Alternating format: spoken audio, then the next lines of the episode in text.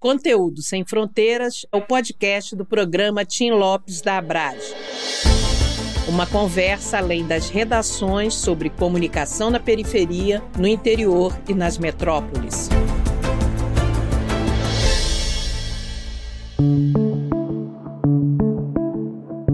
Estamos começando agora mais um MesaCast da Braz, conteúdo sem fronteiras. E hoje a gente vai falar sobre um assunto muito importante. A gente vai falar sobre assédio judicial, a gente vai falar sobre assédio virtual, a gente vai falar sobre assédio a jornalistas, né? E para isso a gente convidou duas mulheres maravilhosas que vão falar sobre esse assunto com a gente. Elvira Lobato e Letícia Klein. Oi, queridas, dá um oi antes de eu falar super bem de vocês. Angelina, é um prazer estar aqui participando desse evento da Abrage. Vamos lá. Angelina, obrigada pelo convite. Elvira Lobato é jornalista, ela trabalhou na Folha de 1984 a 2012, especializada em cobertura de tecnologia e telecomunicações. Ela ganhou vários prêmios. Um deles, muito especificamente, a gente vai tratar aqui, que foi o Prêmio S de 2008.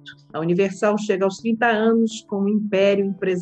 Ela vai falar sobre o que, que aconteceu com ela depois dessa grande reportagem. Né? Ela também já publicou dois livros, Instinto de Repórter e Antenas da Floresta, a saga das TVs da Amazônia. Se você é jornalista, se você é estudante de jornalismo, se você gosta de um bom texto, de uma leitura profunda, uma leitura bacana, uma discussão interessante, tem que ler esses livros, simples assim, tá? E a nossa outra convidada, Letícia Klein, ela é assistente jurídica da Abrage e ela é coordenadora do programa de proteção legal da Abrage. Ela vai falar sobre o que, que a Abrage está fazendo em relação a essa onda de assédio em cima dos jornalistas.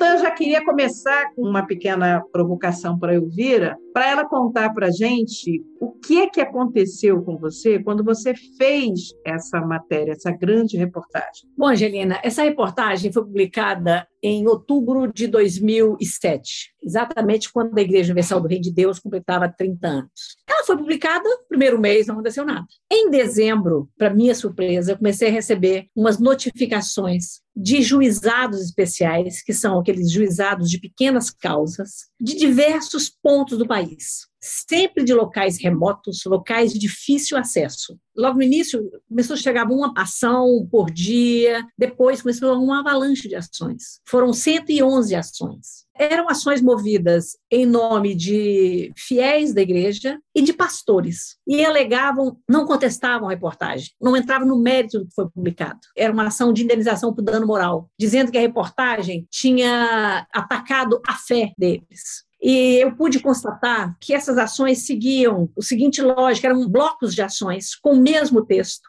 e as mesmas frases, as mesmas argumentações, eram acho que uns cinco blocos que se repetia no Amazonas, no Centro-Oeste, no Sul, o que mostrava que havia uma orquestração, que aquilo partia de uma fonte única, embora isso não fosse nem permitido. O juizado de pequenas causas, ele existe para defender a pessoa em pequenas querelas, em coisas tipo briga de vizinho, discordância com o questionamento de uma empresa que te vendeu um produto que não funcionou, coisa do gênero. Não para uma discussão em âmbito nacional. Então, a primeira reação foi uma reação de espanto, foi uma reação de medo medo, de perplexidade. Fiquei estupefacta quando estava vendo aquilo ali, porque não tinha precedente. E aquela ação não questionava a matéria, não questionava tal informação não é verídica, não tinha isso. Então, demorou um bocado para a gente começar a entender o que estava vendo. Entender que aquilo era um ataque, um ataque orquestrado para intimidar a imprensa era uma reportagem que não tratava da questão religiosa. Era uma reportagem quase que de economia. Eu acho até que ela saiu no caderno de economia. Ela tratava do patrimônio das pessoas da cúpula da Igreja Universal do Rei de Deus. Então, era uma investigação sobre as empresas que tinham nome de bispos, em vários campos. Das televisões, que eu já conhecia, já acompanhava, já noticiava, aquele crescimento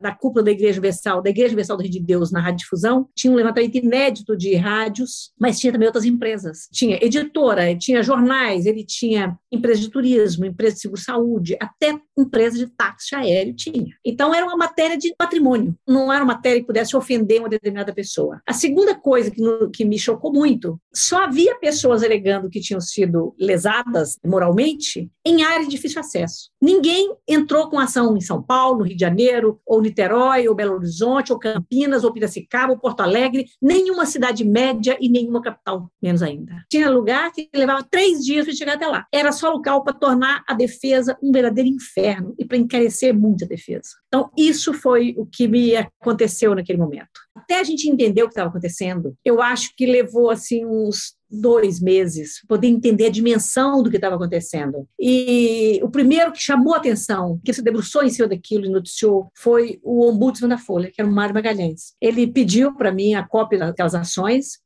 e sabe que o ombudsman não tem um contato com a redação, né? Então eu encaminhei ao ombudsman, não a ele pessoalmente, mas para os canais contato com ele. E ele foi o primeiro que tornou público isso, inclusive essa estratégia, mostrando que os textos repetiam. E depois houve uma cobertura grande da imprensa. Os jornais se solidarizaram com a Folha de São Paulo, numa segunda etapa. Então, aí o jornal Globo começaram a fazer reportagens sobre aquilo, né? que também era um fato inédito da minha vida. Eu comecei a dar entrevista para os jornais sobre o que estava acontecendo, porque não se tinha visto nada igual. Era impossível para mim estar em todos os lugares para defender, porque o juizado, ao recorrer ao juizado de pequena pequenas causas, dificultava muito a nossa defesa, não só pelo trabalho ter que ir ao local, pela obrigatoriedade de você ter que estar lá presencialmente, mas também porque você não podia unificar as ações. Não há essa possibilidade. E a Folha, então, teve que começar a botar um verdadeiro batalhão de repórteres para ir me representar em um monte de causa, porque as ações, as audiências eram simultâneas. Tinha dia que eu tinha uma audiência no Acre, outra audiência no Mato Grosso, uma audiência no, Mato, no Rio Grande do Sul, o que tornava impossível a minha presença no local. Então, foi uma avalanche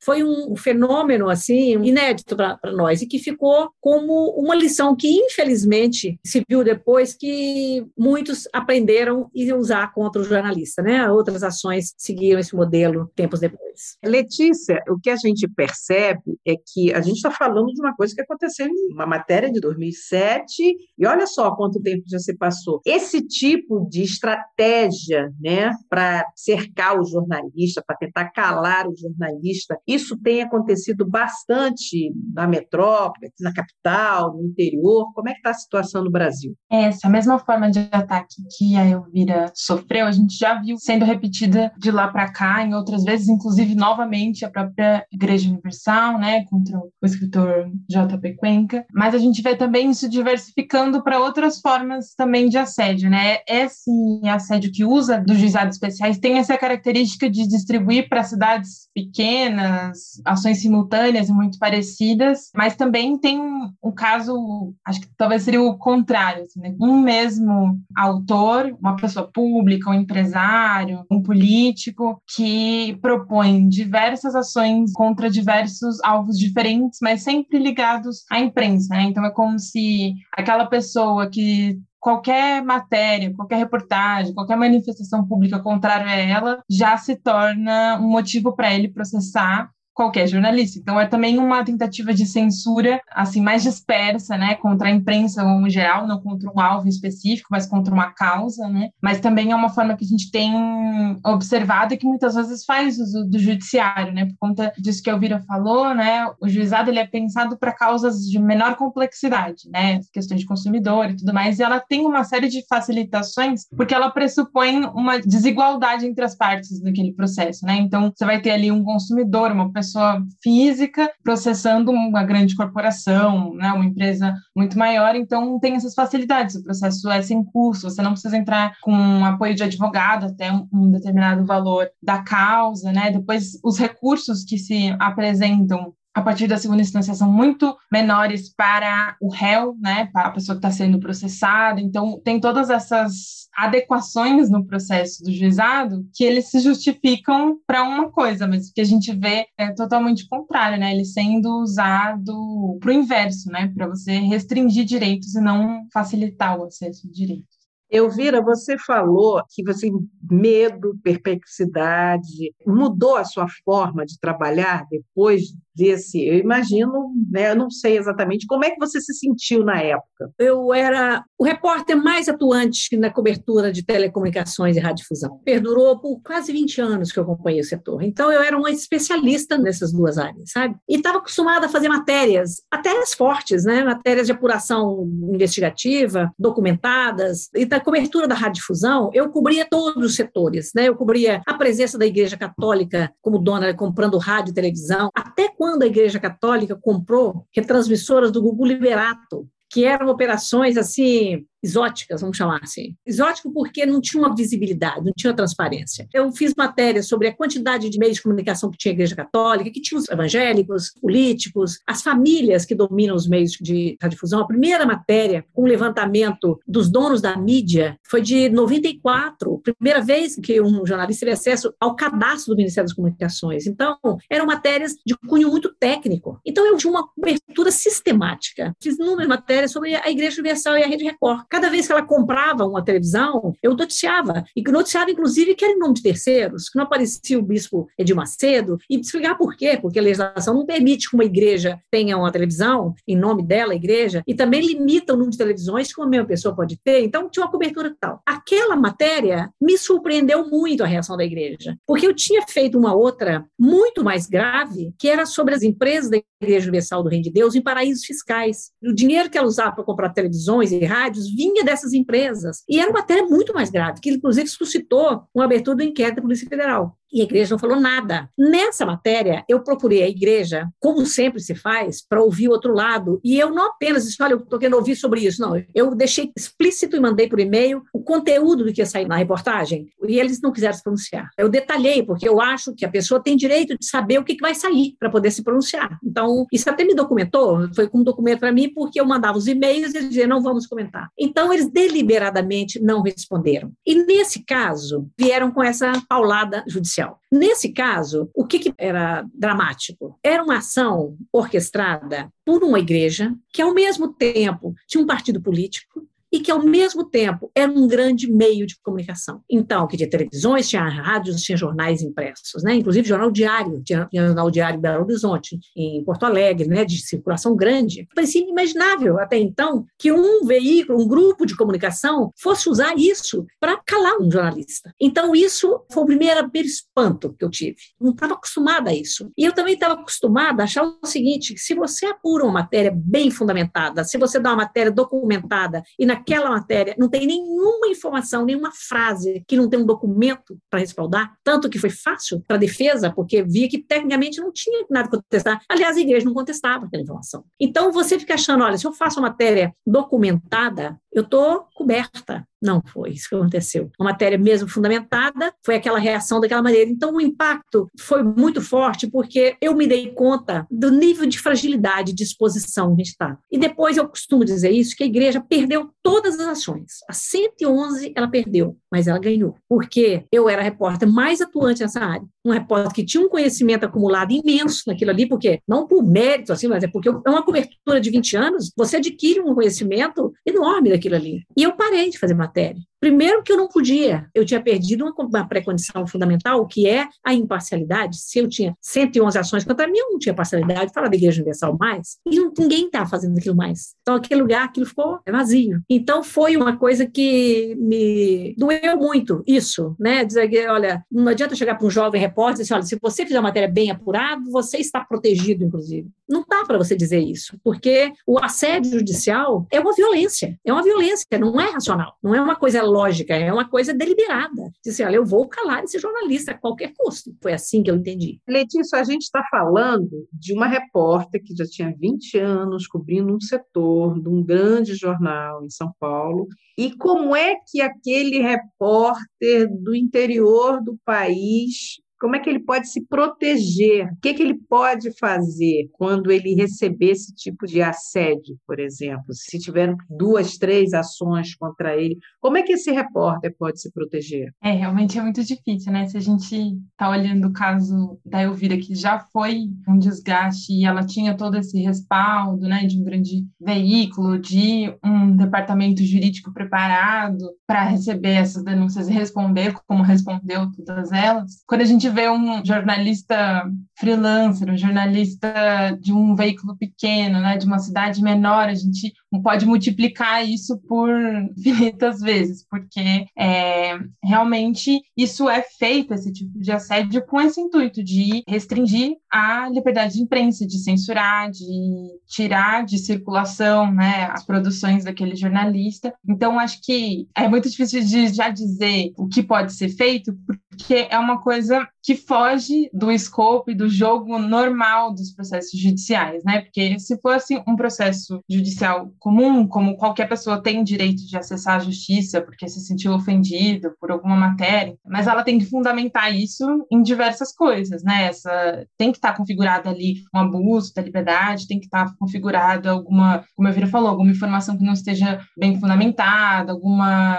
questão de abuso. E aí, pensando nisso, o jornalista consegue se proteger recolhendo provas, guardando registros de toda a sua prática, da sua apuração, de ter contatado a parte contrária e tudo mais, tudo isso já seria uma proteção, né? um fundamento muito bom para alguma ação judicial que ele venha a se defender. Nesse caso do assédio judicial é muito difícil, não existem mecanismos nem processuais, né? Até a Brage está buscando isso, eu posso depois comentar um pouquinho, mas não existem mecanismos processuais para proteção disso. O que a gente precisa fazer realmente é buscar o apoio de algum advogado, de alguma organização da sociedade civil que também possa financiar e apoiar isso para conseguir responder a todas essas ações com rapidez, né? Porque muitas vezes exige essa rapidez e de maneira sistemática.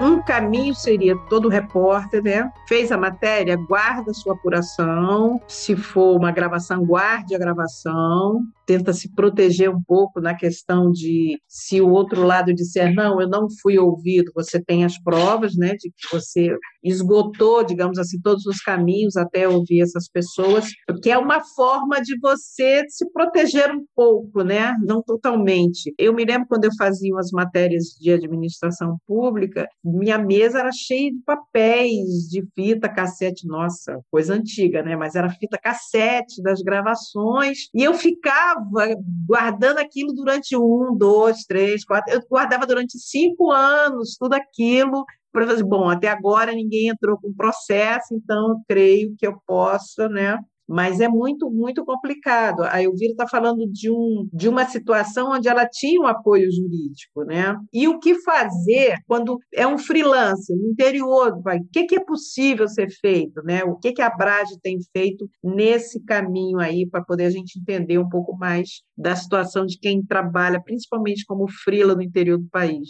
É, então a gente olhou bem para esse problema, essa dificuldade que os jornalistas freelancers de cidades pequenas enfrentam, e aí foi em cima disso que a gente desenvolveu o programa de proteção legal para jornalistas, né? Que é um projeto que a gente tem financiamento da Media Defense, que é uma organização internacional, e o nosso objetivo é realmente dar esse respaldo jurídico para jornalistas que estejam sofrendo processos judiciais, né? Não precisa nem ser com o caso da Elvira, de uma série de processos, às vezes um processo só já é responsável por causar um constrangimento e vai causar um desgaste, um peso econômico para o jornalista que pode acabar afastando ele da atividade jornalística, né? Então a gente desenvolveu esse projeto que a gente recebe casos então de jornalistas ou veículos super pequenos de cidades, principalmente fora dos grandes centros, né, do eixo Rio, São Paulo, Brasília, onde teria maior suporte. E a gente acompanha, faz a conexão, né, desse jornalista com algum advogado que seja especializado, de repente até, às vezes por ser numa cidade muito pequena, no interior do país, tem uma pressão política que até ultrapassa o âmbito do processo judicial, que pode até afetar os advogados, então se precisar a gente pode pegar um advogado de outra cidade que possa atender com imparcialidade e a gente faz esse acompanhamento, faz essa ligação do advogado com o jornalista e acompanha a defesa da primeira até a última instância por meio desse advogado que seja especializado, né? O nosso objetivo é realmente que esse medo de que venha um processo judicial, né? Muitas vezes os jornalistas relatam isso, né? Que se vier algum processo judicial, tiver que gastar com um advogado com isso, eles vão ter que deixar de continuar suas atividades, vão precisar realocar custos que seriam para atividade jornalística para isso. Então, a nosso objetivo é dar esse respaldo para que o jornalista possa continuar com sua atividade independente de receber esse processo judicial, esse assédio, como for que ele estiver enfrentando, sempre relacionado com o exercício da profissão, né? A minha dúvida é o seguinte: é claro que quando aconteceu isso comigo, a Folha de São Paulo bancou todos os gastos que foram imensos, mas era um grande jornal, uma grande empresa. Eu tenho muita curiosidade de saber como é que fica no caso do freelancer. A responsabilidade fica toda dele? O veículo que publicou aquela informação fica isento de responsabilidade? O jornalista depois tem que entrar com ação contra o veículo para dividir ou partilhar esse ônus? Como é que fica? O ônus da defesa? Eu acho que isso depende bastante de caso a caso, de como é construído o contrato entre o jornalista e o veículo, porque tem muitos jornalistas que exigem que se coloque naquele contrato, mesmo que seja uma contratação pontual, né, de freelancer, que o veículo cubra eventuais custas com processos judiciais. Acho que até, nem sei se no Brasil é tão usado, mas internacionalmente tem até seguros que jornalistas, veículos contratam para esses tipos de processos de difamação, né, de crimes contra a honra no geral. Mas ainda é uma coisa muito distante, né, especialmente do que a gente está tratando aqui da realidade de cidades menores, de jornalistas freelancers, mas em tese depende muito de como foi esse combinado na contratação, né? Se o processo for diretamente contra o jornalista, porque às vezes é contra os dois, né? Às vezes eles colocam também o veículo no polo passivo, mas pode ser que não, né? especialmente se for processo penal, não vai ter, né? Porque é sempre, principalmente contra pessoas físicas, né? Então, se for um processo criminal, tem mais essa dificuldade. Mas é importante alertar isso também, né? Para os jornalistas freelancers sempre buscar na sua contratação e na, e na negociação, né? Incluir isso para contar com esse apoio, né, quando possível. Porque o veículo que está publicando uma matéria, ele sabe o conteúdo do que vai sair ali, sabe o risco potencial de um questionamento, né? Não, pode se isentar simplesmente dizer, olha, ele é um freelancer, não tem responsabilidade. Ele tem, porque ele veiculou, né? Mas eu acho que a saída para isso vai ser quando ele conseguir a decisão nos tribunais superiores que permita unificar as ações em juizado especial. Porque das ações, se for ações no tribunal tribunal comum ali, você unifica se tiver o mesmo conteúdo, mas se for no juizado de pequenas causas, não unifica. Eu não sei, por exemplo, se essa do Cuenca foram também nos juizados especiais, porque essa que me parece o mais ardiloso, sabe? A do Cuenca foram também nos juizados, acho que o dele chegou a mais até 150, quase 200, se não me engano, ações. Eles fizeram um pedido para reunião dos processos também. Não sei se teve resultado ainda. A última autorização que eu tinha era essa, mas também tem uma dificuldade, porque para você fazer esse pedido, você tem que em cada uma das ações apresentar esses pedidos. Agora, tem uma facilidade, que não dá para a gente falar que é uma facilidade, mas porque os processos dele começaram na pandemia, muitas das audiências foram virtuais virtuais, né? Então tem essa facilidade de não precisar ir até lá e, né, e o processo está mais digitalizado, né, do que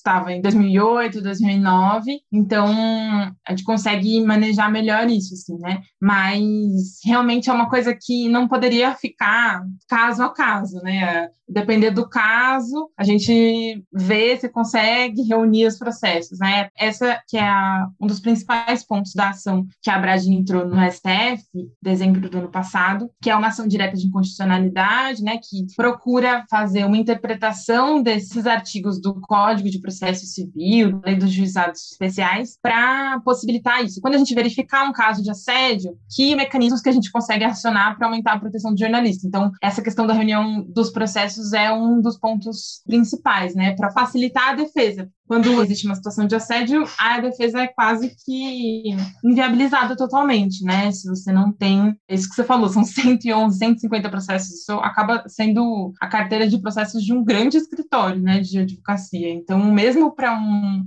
a quem tem apoio de um veículo vai demandar um desgaste, né, e um esforço muito grande para a defesa. A sensação que eu fico é que passa tempo, né, passam os anos e eles vão se aperfeiçoando na forma de tentar calar a imprensa de alguma maneira. Então, o assédio judicial, ou assédio moral, assédio, enfim, de todas as formas né, que está acontecendo, principalmente no interior do país, com freelancers. Elvira, você falou da questão dos contratos. Um amigo meu me procurou tem mais ou menos um mês para que eu lesse o contrato que ele recebeu de um veículo X, onde ele ia atuar como colunista, né? Uma das cláusulas, né, que era uma dividida com vários, com vários, sabe? Artigo tal, cláusula X, Y, Z, dizia exatamente isso. Qualquer questão judicial fica a cargo do jornalista. O veículo se isenta de tudo. O veículo não é responsável pela publicação, não é responsável por absolutamente nada e muito menos na questão judicial. Na hora que vier um processo, fica a cargo do jornalista. Então, ele se assustou um pouco com isso. Eu falei assim: nossa, mas isso quer dizer que qualquer um pode entrar com processo de calúnia, injúria, difamação. E aí eu até citei o caso da Elvira. Eu falei assim: imagina Imagina, se você receber várias ações, você não tem dinheiro para bancar advogado para todas essas ações. Então, há uma covardia por parte dos veículos que estão contratando os frilas, que estão fazendo contratos de trabalho com jornalistas, deixando no colo do jornalista a responsabilidade de se defender e de bancar financeiramente qualquer defesa jurídica. Isso é muito cruel, né? Eu, eu fiquei horrorizada quando eu li. É, eu acho que às vezes se é só um artigo de opinião, cara, geralmente eles botam aquilo, né? O, veículo não, não, reflete a opinião do veículo. Acho que numa opinião é, depende do que, que é, do que é coisa. Mas numa reportagem, eu acho que de qualquer maneira o veículo tem que ser solidário. Primeira coisa, não bota um contrato dizer que não tem nada a ver com isso, tem que ser solidário. Até porque uma reportagem dessa, você não publica sem ter uma, um exame prévio do conjunto do repórter e o veículo. Você não é uma coisa que sai assim, sabe? Agora, quando aconteceu esse ataque de 2008, que começou em dezembro de 2007, eu lembro que eu conheci um jornal na Bahia e ele, que tinha sido alvo de vários processos da Igreja Universal, só restrito ao Estado, mas no interior. E era uma ação inacreditável. Era o seguinte: um repórter de polícia foi na delegacia, tinha uma ocorrência lá, que era um, uma pessoa entrou numa igreja lá no Pelourinho e danificou uma imagem de um santo. E essa pessoa era da Igreja Universal. A igreja, a paróquia, fez a ocorrência policial. O repórter apenas se baseou na ocorrência policial, escreveu o boletim. Acho que foram as 20 ações no interior do estado, foi o primeiro ensaio. E aí eu consegui localizar esse cara, esse cara vendo que dizia o seguinte: eles não estavam querendo dar visibilidade nenhuma a isso, porque eles diziam, nós não, não temos condição de ficar nos defendendo lá. Então, é, contar que os juízes não vão dar sequência àquilo ali. Ele acabou, eu acredito, né, estou falando por suposição, que ele tem acabado até se beneficiar com o processo da Folha, porque ele alertou todos os juízes, né? Chegou a partir de um determinado momento, muitos juízes condenaram os autores por litigância de má fé, porque era o cara assim, o sujeito de uma cidade, de um lugarejo no interior da Amazônia, onde não chegava folha, naquela época não tinha acesso à internet. Como é que chegou lá essa informação dessa reportagem da Folha? Não, não chegava lá. Então, como é que ele disse que estava andando na rua e alguém falou, você é um, um idiota porque o jornal deu isso? Como? Então, era tudo simulado, não não era verdade, era mentira. Então eu lembro que eu me questionava o seguinte: você não pode mentir para processar alguém, isso não vale, né? O que, que vale para você? Porque tem essa coisa, Angelina, nós sabemos que o cidadão tem direito de entrar na justiça e questionar se a matéria não foi correta. É o direito dele. Ele não tem direito é de mentir para calar a imprensa, ele não tem direito de fazer uma ação orquestrada para calar a imprensa, ele tem o direito dele de se defender, mas ele não pode usar a justiça para atacar. Não pode. Até porque está usando os recursos que é nós da União, todos nós que pagamos, mas ele, sobretudo, eu lembro que eu me perguntava naquele meu desespero, porque eu me sentia muito mal vendo a Folha gastar aquele dinheiro todo para defender uma ação que era consequência da matéria que eu tinha feito. Eu me sentia muito mal com isso. Eu sou mineira do interior, para mim, eu achava como estou dando tal despesa para essa empresa, vagas de trabalho não serão criadas, rio de dinheiro está sendo consumido nisso. Eu me sentia muito mal com aquilo. E eu me perguntava assim, mas vem cá, a pessoa pode mentir porque ela entrar com baseada numa mentira, porque ele dizia que eu tinha sido atacado lá e não, era obviamente mentira, que não chegava jornal, não tinha internet, era uma aldeia no meio do nada. Como? Então, eu fico imaginando os jornalistas todos que sofrem esse tipo de ataque. Porque é um momento que, por mais que você tenha um respaldo, você fica muito só, sabe? Você sente muito só. Porque você diz, puxa, você se questiona muito. E aí, até isso depurar, te dá uma fragilidade imensa. E eu olho que eu era um repórter experiente naquela altura, muito experiente. Eu fico imaginando um jovem, eu fico imaginando um freelancer, ou alguém de um jornal pequeno, né? Então, não é possível. Isso tem que parar um dia. Isso tem que ser, não pode ser permitido começar uma coisa dessa, sabe? Letícia, é, como é que o, quem está no interior, quem está eh, em jornais pequenos, quem é frila, o que, que ele tem que fazer, né? como é que ele tem que informar para talvez até ser incluído nesse programa né, da Abrage, o que, que ele tem que fazer quando acontecer o ataque, né? como é que ele deve agir? Acho que quando o jornalista receber a informação, que pode ser intimação, citação, é bom que esteja logo no início do processo, para que a gente possa entrar e acompanhar toda a defesa, né? Um dos nossos critérios. Tem no site da Abrage um formulário de inscrição que pode preencher, aí vai colocar os dados principais dele, os dados do caso, para que a gente já possa ir buscando e analisando. Mas também tem o nosso e-mail do programa de proteção, que é programa de proteção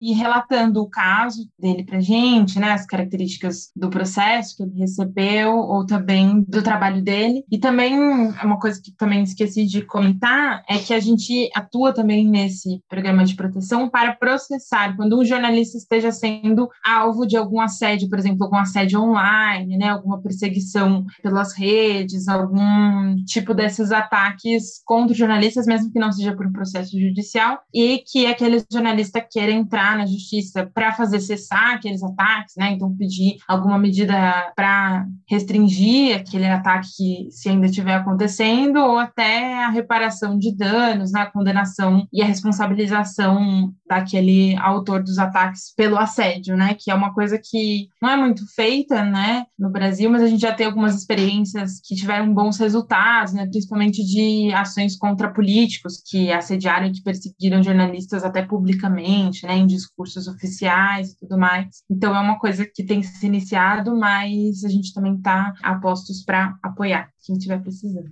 Muito bem, muito bem. Gente, olha só, essa conversa está ótima, mas a gente já está chegando no finalzinho do nosso encontro. Eu queria te perguntar o seguinte, Elvira: depois de tudo isso, qual é o recado que você dá para o jornalista que está começando agora? Eu acho o seguinte, Angelina, não tem como um jornalista prevenir uma ação dessa. Não tem, porque é uma ação desleal. Mas ele pode documentar o que ele está fazendo, ele tem que ser o mais correto possível na apuração, ele tem que checar todas as informações, ele não pode dar motivo para que esse tipo de ação aconteça. Eu sempre tive por hábito documentar e guardar a documentação das minhas matérias. Essa, essa coisa que você colocou aí das fitas cassetes, eu tenho até hoje fita cassete. Eu guardava documentação por muitos anos, até porque você tem tem que formar seu banco de dados, né? Então, eu sempre tive. Quando a Folha foi, foi se defender, me chamou para a gente começar a defesa, eu levei pastas e pastas e pastas de documento e entreguei. Olha, está aqui toda a documentação de tudo. Então, é, isso cabe a gente fazer. Fazer um bom jornalismo, ser correto, ser ético, não se deixar ser amedrontado por esse tipo de risco, né? Porque o jornalismo é um jornalismo audacioso, ele é um jornalismo corajoso, né? Você tem que mostrar o que está acontecendo infelizmente, eu não sei como é que você pode evitar esse tipo de coisa. Eu não sei. Não sei como é que você pode evitar que um político ou uma igreja ou quem quer que seja entre com uma série de ações como jornalista. Você tem, mais hoje em dia, você tem que torcer para que esse cara seja punido no final, seja condenado por litigância de má fé, esse tipo de coisa, né? que tem uma punição também. No meu caso, na época, a Folha não quis entrar com ação judicial. Eu achava, eu queria ter entrado com ação judicial na ocasião, mas era tudo muito novo ainda. Ela sempre achava que não cabia aquilo naquele momento, né?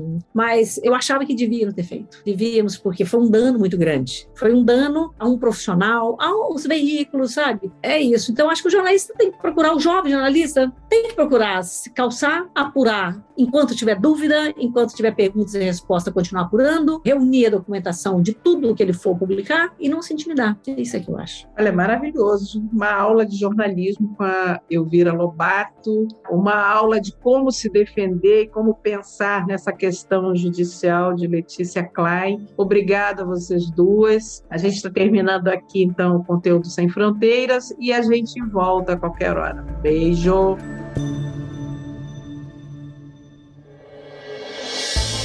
Conteúdo Sem Fronteiras tem roteiro e apresentação de Angelina Nunes, a produção e identidade visual de Heloísa Fortes, a edição de áudio e sonorização de Nathan Kleiman, da agência Miragem.